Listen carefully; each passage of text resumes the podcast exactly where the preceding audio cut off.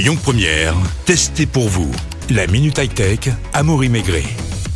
Bonjour à toutes et à tous. Aujourd'hui, j'ai le grand plaisir de recevoir Laura. Elle est experte électroménager chez Boulanger Lyon Cordelier. Bonjour Laura. Bonjour. Aujourd'hui, Laura, on s'intéresse au lave-linge séchant LG. C'est quoi ce lave-linge séchant LG Alors, c'est un appareil qui est combiné, donc comme dans le titre, euh, l'annonce, ça lave et ça sèche, ou ça lave uniquement, ou ça sèche uniquement. Donc l'avantage, c'est que ben, ça évite d'étendre tout ce qu'on n'aime pas étendre, comme euh, les 3000 chaussettes que nous avons, le linge de lit, le linge de bain.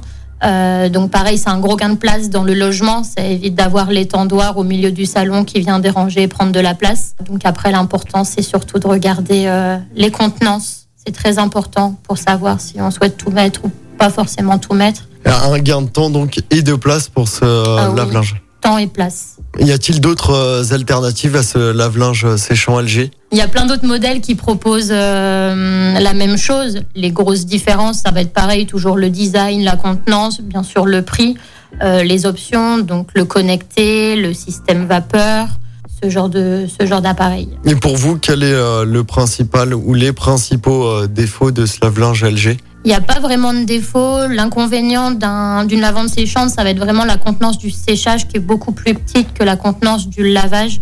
Donc à faire attention pour éviter d'user le, le tambour sur le long terme.